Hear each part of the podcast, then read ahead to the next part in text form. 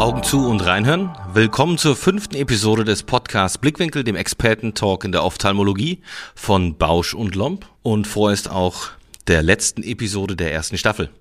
Ich bin Florian Kretz, Inhaber und leitender Operateur der Precise Vision Augenärzte in Rheine, Greven und Erlangen. Und ich freue mich heute sehr, einen besonderen Hochkaräter der Augenheilkunde bei mir zu haben, Herrn Professor Hagen Thieme, Klinikdirektor der Universitätsaugenklinik mit Poliklinik in Magdeburg und Vizepräsident der DOG und zukünftiger Präsident der DOG, die ja auch im Moment um die eigene Effizienz quasi sich Gedanken machen muss, da die Kongresslandschaft ein bisschen ausgestorben ist. Ja, äh, hallo Herr Kretz, auch von mir. Ähm, ja, DOG und großer Kongress in Berlin im Estrell. Die meisten der Zuhörer oder Mithörer werden den ja kennen. Das sind in, in vier Tagen 5000 Leute, die sich in einer Industrieausstellung umtun, ähm, Vorträge hören, alle eng gedrängt, teilweise Mindestabstand von ein paar Zentimetern. Äh, da war natürlich klar, dass wir im Gesamtpräsidium irgendwann eine Entscheidung treffen mussten, findet der Kongress statt oder nicht. Und wir haben dann eine Telefonkonferenz vor, ich glaube, einigen Wochen durchgeführt und dann war das einhellig und einstimmig im Gesamtpräsidium beschlossen, dass dieser Kongress in der Form nicht stattfinden kann. Also als Anwesenheitskongress und wir haben dann entschieden, dass wir den auf digital versuchen umzuplanen, was zugegebenermaßen natürlich bei der Fülle der äh, Eingänge und Anmeldungen extrem schwierig ist, da aus der Sache dann ein, ein, ein, ja, ein ja, ein Konzept zu entwickeln und ein Programm zu entwickeln, was schlüssig ist, was interessant ist. Wir mussten einiges streichen, wir mussten einiges hervorheben oder wollen einiges hervorheben die Frage, wie wird das moderiert, wie wird das angenommen, wie sehen die Zuschauer dann, wie, wie, wie, wie viele Likes sind da und Dislikes, das wissen wir alles nicht. Das heißt, wir laufen da so ein bisschen in ein völlig unbekanntes Szenario rein, sind gespannt, aber äh, schauen wir mal, wie es wird. Wir beide haben ja heute das Diskussionsthema ja. Effizienz im OP, ja. vom Daily Business bis zur strategischen Entscheidung. Und ja. ich denke, da sind einige Entscheidungen, die ja bei der Kongressorganisation ähnlich knifflig sind wie bei uns aktuell im OP zu treffen. Ja, das ist richtig. Also durch den Kontakt in der DOGA mit vielen anderen Klinikdirektoren hatten wir natürlich schon so einen Austausch und haben auch gemerkt, dass gerade die Augenheilkunde, ich sag mal in den großen Kliniken oder auch in den Universitätskliniken, äh, doch schon äh, Schwierigkeiten hatte, ihre OP-Programme weiterzumachen. Das kam auch von der Bundesregierung ganz klar die Ansage, keine elektiven äh, OPs mehr durchzuführen. Das heißt, wir haben massiv ab, ausbestellt, abbestellt äh, viele, viele Telefonate mit Angehörigen und Patienten führen müssen, warum jetzt gerade dies äh, gecancelt wird. Und äh, wir waren gezwungen. Ich hatte also direkte Ansage von meinem Klinik, ärztlichen Direktor, von der, vom Klinikumsvorstand, äh, dass wir diese OPs nicht mehr machen dürfen. Nur noch Notfälle. Da waren die Netzhautablösungen, da war das akute Glaukom, da waren die ganz, ganz schwierigen kindlichen Glaukome, die wir dann mit Sicherheitsabstand und Triage und Hygienekonzepten äh, gemacht haben, aber deutlich reduziert. Ich selber habe in der Zeit äh, auch meine Station quasi geschlossen von 30 Betten. Wir, ja. Ich halte jetzt hier noch mal ganz kurz ein, ja. weil wir brauchen ja auch noch ein bisschen Gesprächsstoff für später. Ja. Äh, ganz wichtig ist mir, ich würde gerne mit Ihnen noch so ein paar besondere Punkte im Bezug auf die Effizienzsteigerung mhm. später mhm. besprechen. Zum einen auch gerade in so einer Krise wie jetzt, so eine Pandemie, die uns ja, ja. jederzeit wieder treffen kann, auch mit neuen, ja. wie gesagt, auch Covid ist ja nur ein Virus, der sich weiterentwickeln kann, äh, sind vielleicht der Wechsel von wiederverwendbaren Produkten auf Einmalprodukte mhm. eine Möglichkeit, um mhm. auch in so einer Zeit weiterarbeiten zu können. Mhm. Ähm, mein zweiter ganz wichtiger Aspekt für später, den ich mit Ihnen beleuchten möchte, ist, äh, was müssen wir ändern an den Abläufen, an dem Aufbau in den Kliniken? Vielleicht auch der Wechsel mehr in das Ambulante hinein, wie er mhm. zum Beispiel in den USA bei Netzhautablösung, bei Keratoplastiken mhm. schon üblich ist. Mhm. Und als letzter Punkt unsere Rubrik Blickwinkel Lifehack, bei dem ich von Ihnen ganz gerne quasi den, Ihren eigenen Lösungs Ansatz für ein Problem, das ich Ihnen nachher noch nennen werde, so dass unsere Zuhörer da auch wirklich noch mal was mitnehmen. Ja, okay, alles klar. Herr Thieme, Sie haben ja eine ziemlich schwere Zeit durchgemacht ja. durch Covid. Die Station ist quasi geschlossen worden, um die ja. Covid-Patienten zu versorgen. OP-Valenzen sind weggebrochen für ja. Sie. Äh, vielleicht wollen Sie noch mal ganz kurz das Wichtigste davon zusammenfassen, was Ihnen genau passiert ist, mhm. aber dann eben auch, wie planen Sie jetzt für die Zukunft, um das Weggefallene vielleicht wieder aufzuholen, weil die Patienten sind ja da?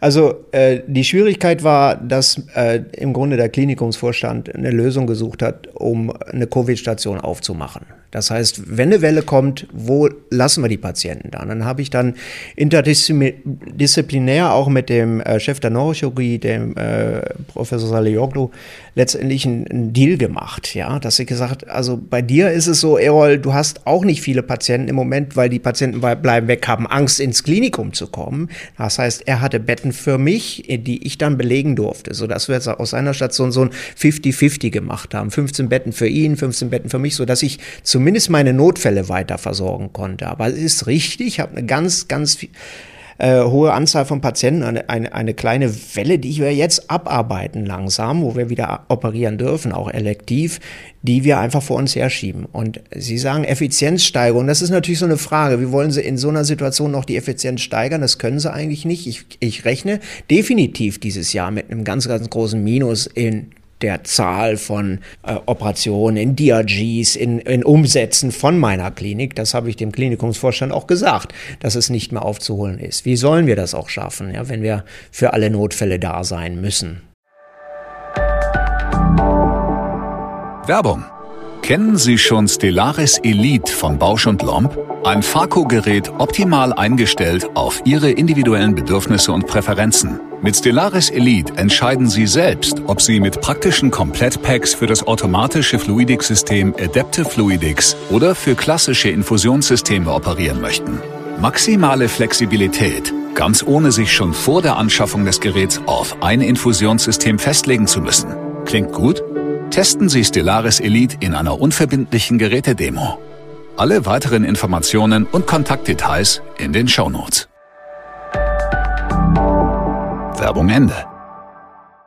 Was für Sie ist denn die größte Limitation in Ihrem Arbeitsablauf, wo Sie denken, wenn da was gemacht werden könnte, ja. dann würde sich die Effizienz vielleicht sogar von alleine verbessern, unabhängig jetzt mal von Covid? Na, es ist letztendlich, da haben Sie vielleicht in Ihrem, in Ihrem Setting einen großen Vorteil, indem Sie die Abläufe wirklich planen können.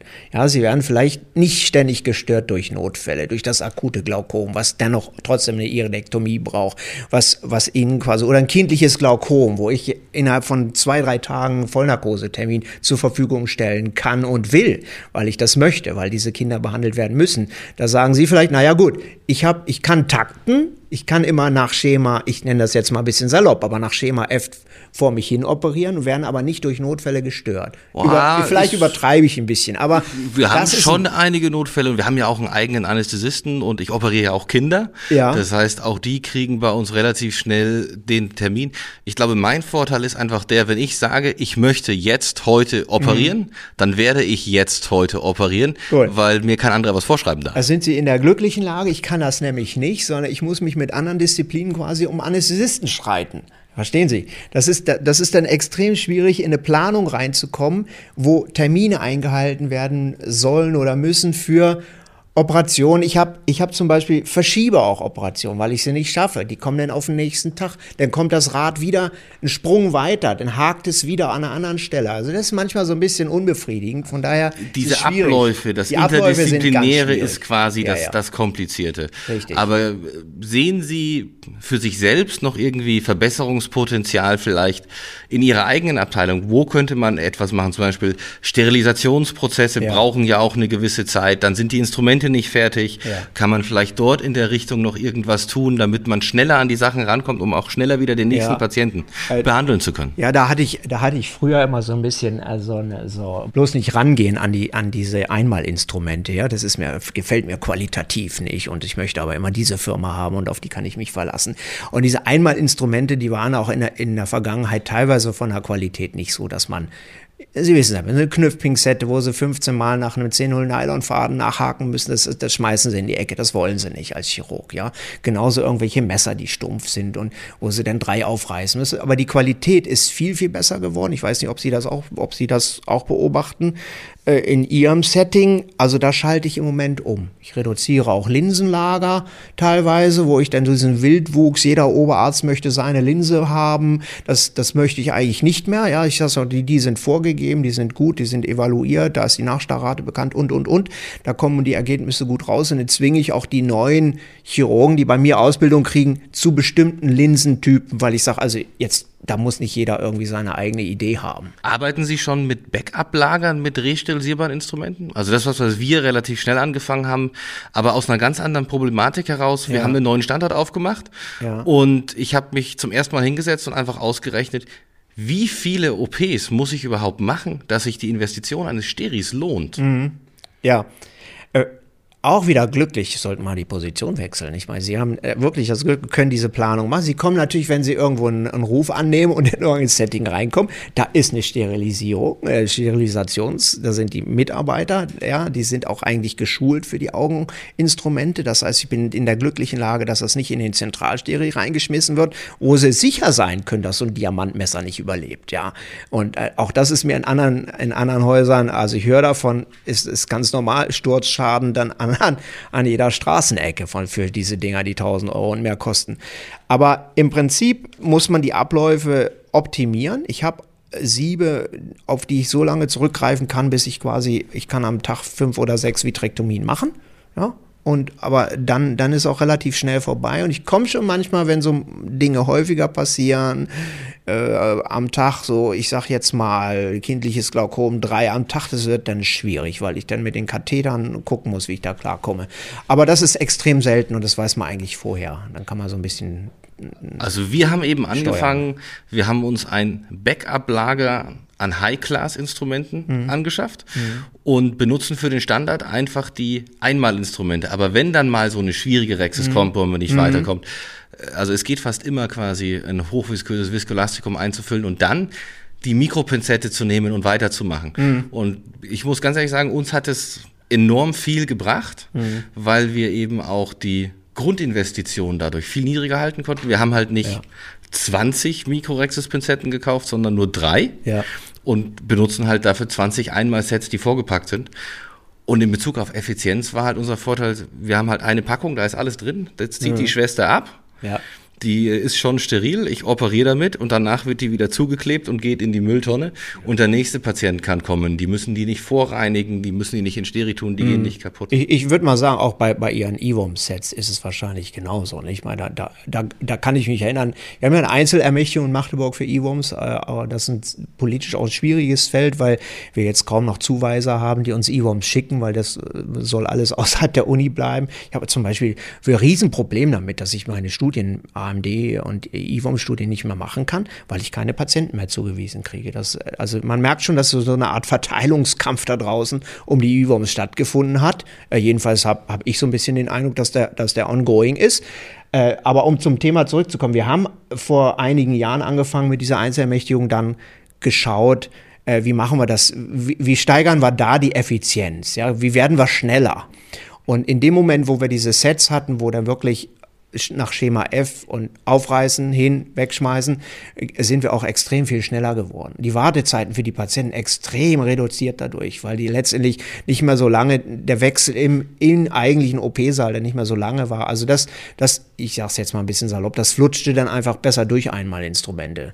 Statt dass jede Schwester nochmal alles da aufpackt, ein Sieb aufreißt und dann das Tuch zurück. Also Sie wissen, ich muss jetzt nichts erzählen. Ja, das, das dauert einfach ewig lange, ja. Vor allem lange gedauert. Ja. Für die letztendlich die Anzahl der Instrumente in den EVOM-Sets ist ja relativ beschränkt. Na gut, ich, ich kann mich erinnern, da war noch ein Tüpferchen dabei und dann noch eine kleine Pinzette zum Festhalten und, und, und. Also, aber auch da haben wir extrem dazu gelernt, ja, dass es einfach auch schneller geht. Muss auch schneller gehen. Ich meine, es ist nicht unbedingt äh, Chirurgen-Delight, ne, was man da so macht. Das ist ja nun. Definitiv ja, nicht. Da operiere ich lieber eine schöne Netzhaut oder eine schöne Linse oder die halb abgestürzt ist und rette die noch nicht. Da kommt man dann aus dem OP und sagt sich, hey, wieder. Aber EVOM, naja, was soll ich sagen? Wichtig, wichtig, machen wir. Aber als Chirurg jetzt, das ist natürlich etwas, naja. Wo möchten Sie denn gar nicht auf resterilisierbare Instrumente verzichten im Moment? Ja, also ich, ich liebe immer noch für bestimmte schwierige Sachen meine äh, Tunneldiamantmesser, die natürlich teuer und sehr, sehr bruchanfällig sind, ähm, aber das sind so Kleinigkeiten. Und dann habe ich Rexis-Pinzetten für die Mikrochirurgie im vorderen Augenabschnitt, die ich gerne benutze, die es auch nicht einmal gibt in der Qualität, wie ich es mir vorstelle. Das mag sich vielleicht auch ändern, aber so eine Rexis-Pinzette, die einen schon so ein paar Mal aus einer Rexis rausgeholfen hat, die eigentlich fast verloren war, oder auch die kindliche Katarakt, die Rex ist sehr, sehr anspruchsvoll, brauche ich nicht zu erzählen. Äh, da äh, möchte ich eigentlich nicht drauf verzichten. Aber es kann sein, dass das auch noch kommt, qualitativ. Wir entwickeln uns ja mal weiter. Wie sehen Sie denn so die Stellung der deutschen Chirurgen im Vergleich zu vor allem Großbritannien und Frankreich, die ja schon als Vorschrift haben, alles, was es in einmal gibt, in einmal verwenden zu müssen und die jetzt zum Beispiel händeringend auf die ersten einmal Farco-Handstücke oder Ersatzsysteme für die Farco warten, um auch das in den Single-Use-Bereich reinzubringen. Das wird wahrscheinlich kommen, ja. Es einfach, wird kommen. Denken Sie nur an die Hygienevorschriften.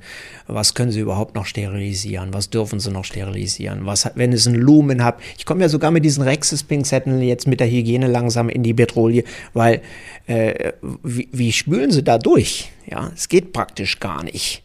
Und äh, dann die Frage, was hat, was muss eine CE-Zertifizierung haben und, und diese ganzen Dinge, die, die werden kommen. Ich werde, ich würde mir denken, dass das äh, noch mehr Fahrt aufnimmt. Ja. Nicht nur wegen, wegen der Effizienz, sondern auch wegen der Hygienevorschriften und der Normen.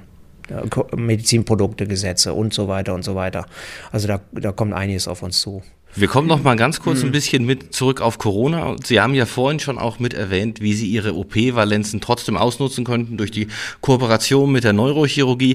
Haben Sie auch in dem Zusammenhang, weil es ja Viren sind und gerade für Corona gibt es ja auch einige quasi Nachweise, wie lange die auf unterschiedlichen Oberflächen letztendlich haften bleiben. Metall, Großteil unserer Instrumente, ja, ich glaube sogar an die 24 Stunden.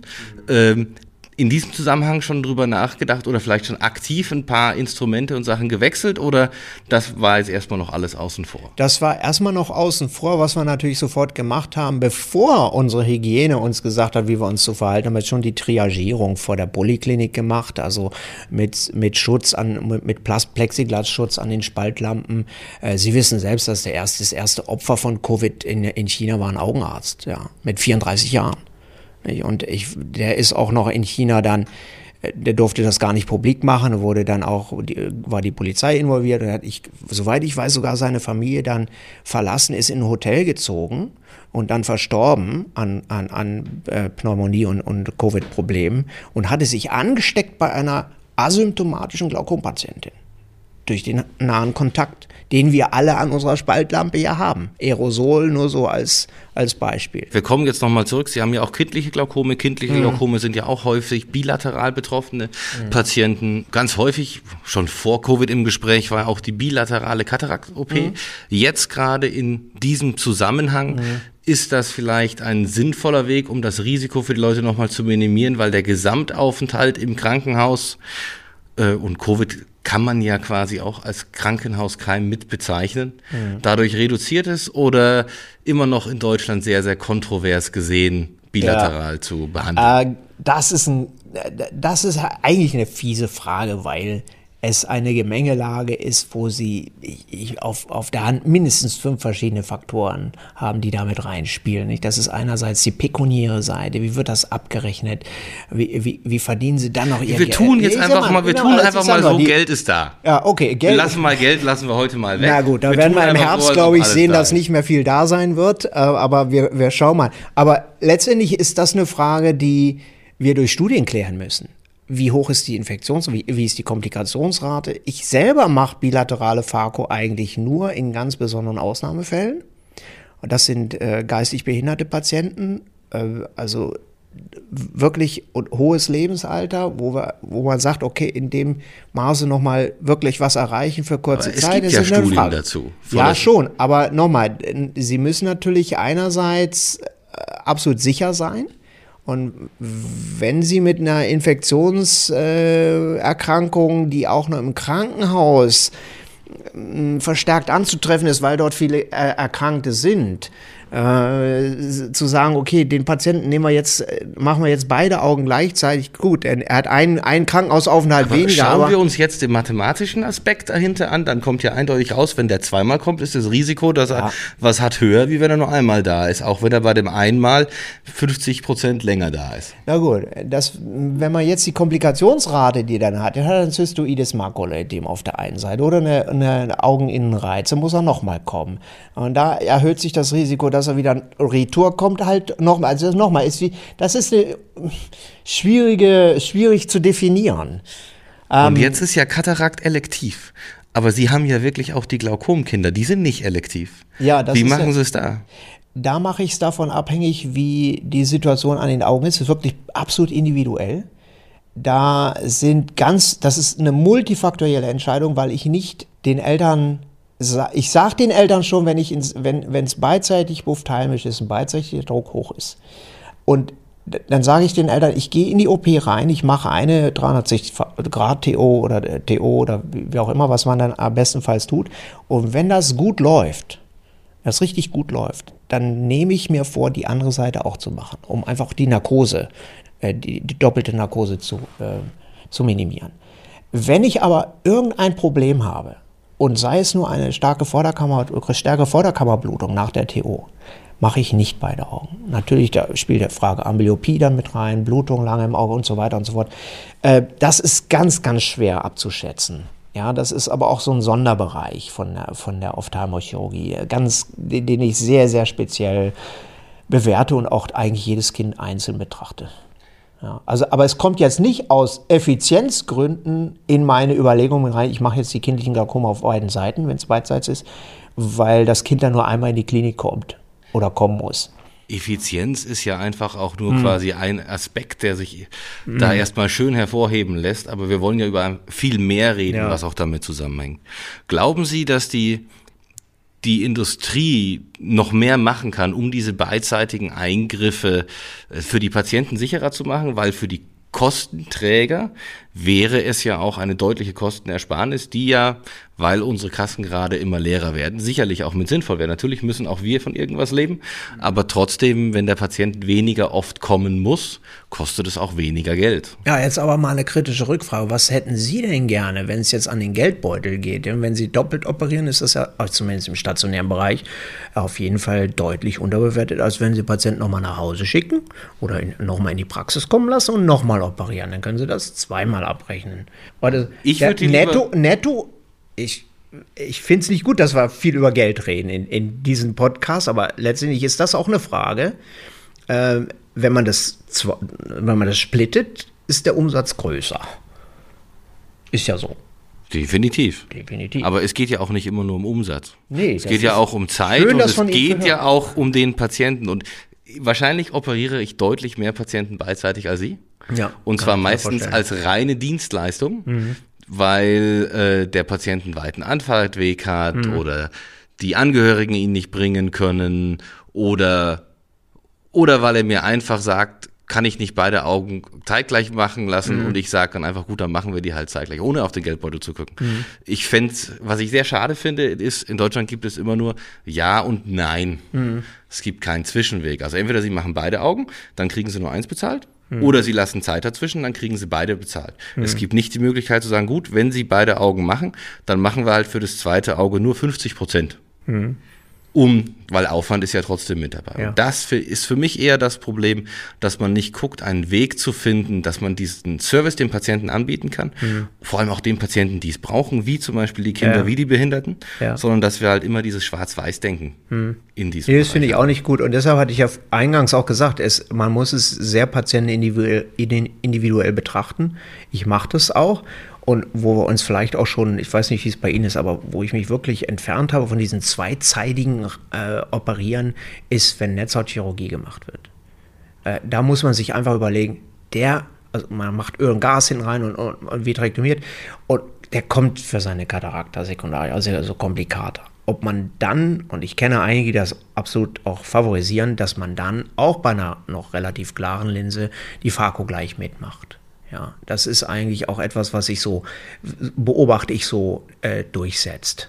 Ja, und das, da bin ich jetzt auch nicht mehr so, dass ich sage, oh ja, ja, die Linse ist doch noch gar nicht trübe. Jetzt lasst uns doch erstmal die Netzhaut machen und dann, wenn, wenn der graue Star halt da ist, dann, dann machen wir dann nochmal einen, noch einen Termin, eine stationäre Aufnahme für eine, für eine Kataraktoperation. Ja, wie gesagt, ist ja auch nicht im Sinne quasi nee. des Patienten. Nee, absolut nicht. Auch nicht im Sinne der Kostenträger. Und ich glaube, wenn wir da unsere Transparenz mit den Kostenträgern erhöhen, mhm. um eben nicht mehr solche unnötigen zweizeitigen OPs zu machen, ist ja auch wieder mehr Geld im Topf, um damit vielleicht die einseitigen OPs bilateral. Ja, nicht nur Geld, sondern auch dann Kapazitäten, nicht? Denn sie, wenn, wenn sie das zwei, wenn sie das splitten, kommt der Patient ja nochmal, belegt ein Bett und ist dann wieder da und hat nochmal, möglicherweise nochmal Anästhesie, weil Spritzenphobie und naja, es ist auch nicht so richtig toll, so ein vitrektomiertes Auge mit einer vielleicht Zonula-Schwäche dann in, ja, einer Betäubung zu operieren, wo nur Tropfen da sind oder Mydrane oder sowas. Nicht? Also das, dann äh, mache ich das nicht mehr so gerne. Ja? Wenn der Patient dann so mittendrin sagt bei der Fako, sind Sie denn schon fertig? das macht nicht so viel Spaß. Wir sind ja immer noch beim Thema OP-Effizienz, mm. aber im OP kann man auch nur effizient sein, mm. wenn die Vorbereitung auf den OP richtig läuft. Und das ist ja meistens die Hauptengstelle, ja. wo sich auch viele, viele Patienten letztendlich bündeln. Wir ja. haben in Deutschland Patienten, die versorgt werden müssen, die fallen Klar. nicht weg. Sie sind Glaukomspezialist, Netzhautspezialist. Das sind auch viele Notfälle, die kann man nicht ewig ja. aufschieben. Wie sind Sie damit umgegangen? Haben Sie da versucht, an die Effizienz zu gehen, aber eher unter dem Aspekt, die Patienten zu schützen, dass sie weniger Wartezeiten haben, sich weniger Leute treffen, als einfach nur, um noch mehr Patienten durchzubringen? Also ich habe äh, als das losging und wir diese Bettenschließungen hatten und die, die Zahlen redu reduzieren mussten, ein, eine, so ein Videopodcast geschaltet für die Homepage von meiner Klinik, wo auch jeder Klinikdirektor sich hingestellt hat und der Bevölkerung erklärt hat, äh, was jetzt noch behandelt wird und was nicht. Und ich habe in, diesen, in, diesen, in dieser Videobotschaft auch ganz klar gesagt, dass Notfälle, dass von Erblindung bedrohte Menschen, dazu gehört auch übrigens ein AMD-Patient, der eine Visusverschlechterung hat, weil sein Ödem zunimmt oder wie auch immer, dass diese Menschen behandelt werden. Und wir haben natürlich dann versucht, mit diesen Sicherheitsmaßnahmen, die ich gerade erwähnt habe oder vorhin erwähnt habe, damit umzugehen. Und wir haben dann das höhere Gut, das Augenlicht einfach auch gesehen. Und sehr schnell kamen dann auch die Abstriche, die dann eigentlich bei jedem, der in die Klinik geht und operiert wird, äh, die dann gekommen sind. Also es geht keiner mehr im Moment in den OP, ich weiß nicht, wie das bei Ihnen ist, der nicht einen Abstrich hat. Es wird auch keine Ivon gemacht, der nicht einen Abstrich hat. Ja, also das ist, man weiß ja vorher, wann die ihre Spritze kriegen. Die Covid äh, Tests gehen relativ schnell und da geht keiner mehr in OP, der da nicht ge der gescreent ist. Ich habe neulich sogar, da ist einer durchgeschlüpft in OP und äh, der Anästhesie hat mich angesprochen und gesagt, Herr Professor, die hat keinen Abstrich, geht bitte wieder zurück auf Station. Die war schon quasi auf der auf dem Weg in den OP zur Anästhesie, da fiel das auf, die, der Abstrich hat gefehlt, da ging das wieder zurück auf Station. Jetzt ist ja sowieso bei uns beiden so eine leichte Kontroverse. Sie sind in der Uniklinik, ich bin im privaten Bereich. Wie ist es bei Ihnen geregelt quasi, was äh, den Einkauf, betriebswirtschaftliche Analysen angeht? Wird das alles für Sie gemacht? Bestim dürfen Sie das aktiv quasi mitbestimmen? Sie hat vorhin mal gesagt, Sie gehen von den Linsenlagern weg, Sie geben vor, welche Linsen mhm. genommen werden. Oder gibt es dann nochmal einen Betriebswirt dahinter, der sagt, Sie können die Linsen aber nur in der und der Preisspanne oder äh, benutzen? Äh, bei Linsen ist es zu mir in, zumindest in meiner Klinik so, dass man erstmal keine Vorschriften macht, sondern dann nehme ich einfach auch was, was mir gefällt, wo ich jetzt auch mit an, in anderen Spezial-OPs, die ich, die ich so mache, so diese Chip-Implantation zum Beispiel, da brauche ich bestimmte Linsentypen, die diese, die diese Bewegung mitmachen, dieses Durchbiegen mitmachen, dass für diesen IOD-Chip einfach Platz habe. Also da, da, da ist der Einkauf auch so bereit zuzuhören, dass er sagt, okay, der will diese Linse haben, weil er die da und dafür braucht. Also ich kriege da wenig Vorgaben. Aber es ist natürlich eine kaufmännische Direktorin bei uns an der Klinik, die schon sehr genau darauf achtet, was passiert und wie eingespart werden kann. Ähm, und da gibt es auch Einkaufsverbünde für Wäsche, für alle anderen möglichen Sachen, wo ich keinen Einfluss habe, wo ich auch gar nicht, wo ich gar nicht überblicke, auch gar nicht überblicken möchte, weil ich gar nicht die Zeit habe, mich mit sowas zu beschäftigen. Aber letztendlich äh, ist da noch relativ viel Freiraum. Ich weiß von anderen Kliniken, wo ganz klare Vorgaben sind wo, wo gar nicht überlegt werden darf, ob man mal was ausprobieren möchte. Ja. Herr Professor Thieme, wir kommen zu unserer festen Rubrik, dem Blickwinkel Lifehack. Und ich würde ganz gerne gerade auch in dem Bezug Effizienz einmal Produkte hier das Thema Nachhaltigkeit mit ansprechen, äh, was ja immer wichtiger wird und was können Sie den Zuhörern mitgeben in Bezug auf Nachhaltigkeit in der Klinik, in der Praxis, im Alltag? Ja, Nachhaltigkeit im OP, äh, das ist so eine große Frage. Ich meine, das ist uns auch schwer zu bewerten. Wenn, wenn man jetzt überlegt, man nimmt einmal Instrumente, sieht es in den ganzen Verpackungsmüll, das Plastik, was da drin ist, ist teilweise auch Metall, was dann verschwindet vielleicht. Das ist die eine Sache. Nur, wie will man das bewerten? Auf der anderen Seite haben sie dann den Sterilisationsvorgang mit irgendwelchen Spüllösungen, die auch hergestellt werden müssen, die auch entsorgt werden müssen, die gefiltert werden müssen, was auch immer. Und äh, wenn man dann anfängt, noch weiter zu überlegen, dann wird natürlich der Müll heute, den wir so wegschmeißen, einmal Instrumente wandern alle in den schwarzen Eimer mit Deckel drauf. Der wird nicht wieder aufgemacht. Das kommt komplett so in die, in die Flammen. Das wird verbrannt. Auch aus Sterilitätsgründen da darf man das jetzt auch nicht sortieren und da irgendwelche Messerchen mit Metall versus Plastik aussortieren. Das geht einfach nicht.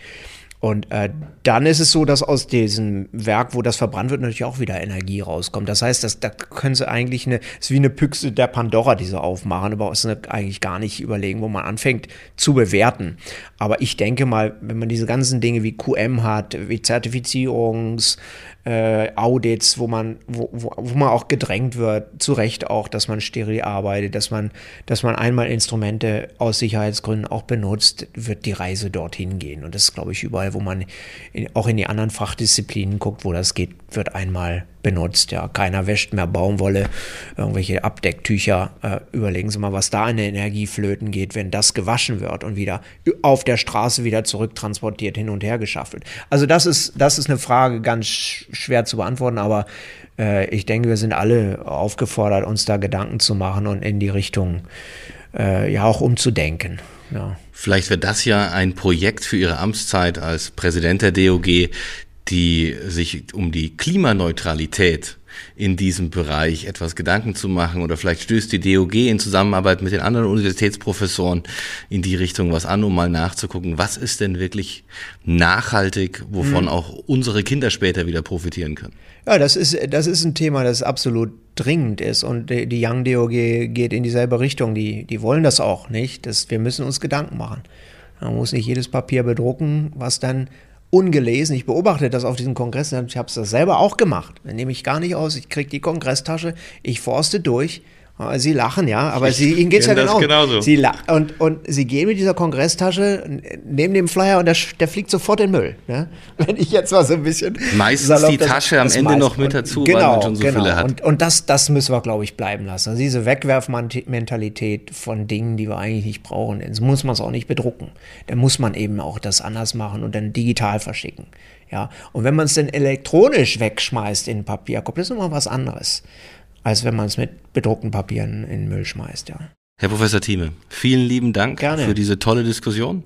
Ähm, war sehr ausschweifend. Ich glaube, wir konnten wirklich sehr, sehr viel abdecken. Mhm. Ähm, ich bin mir sicher, dass die Zuhörer, gerade weil es eben jetzt auch die letzte Episode war, davon absolut begeistert sein werden und äh, nachdem es sich ja vor allem um Augenärzte und Augenärztinnen handelt, äh, vor allem ihre Amtszeit in der DOG entgegensehnen werden in dem Zusammenhang möchte ich mich auch nochmal von all unseren Zuhörern verabschieden. Das ist erstmal die letzte Episode der ersten Staffel von Blickwinkel, der Expertentalk der Ophthalmologie. Ich hoffe, euch hat allen das Format gefallen. Gebt gerne Feedback an blickwinkel.bausch.com oder unter LinkedIn auf Blickwinkel, der Expertentalk der Ophthalmologie. Ihr könnt den Podcast abonnieren. Ihr könnt ihn auch teilweise bewerten bei Spotify, Google und den ganzen anderen Plattformen oder euch auf einem Player äh, ihn direkt anhören. Und ich hoffe, dass wir uns alle so auch wiederhören werden und damit dürfen auch alle wieder die Augen aufmachen.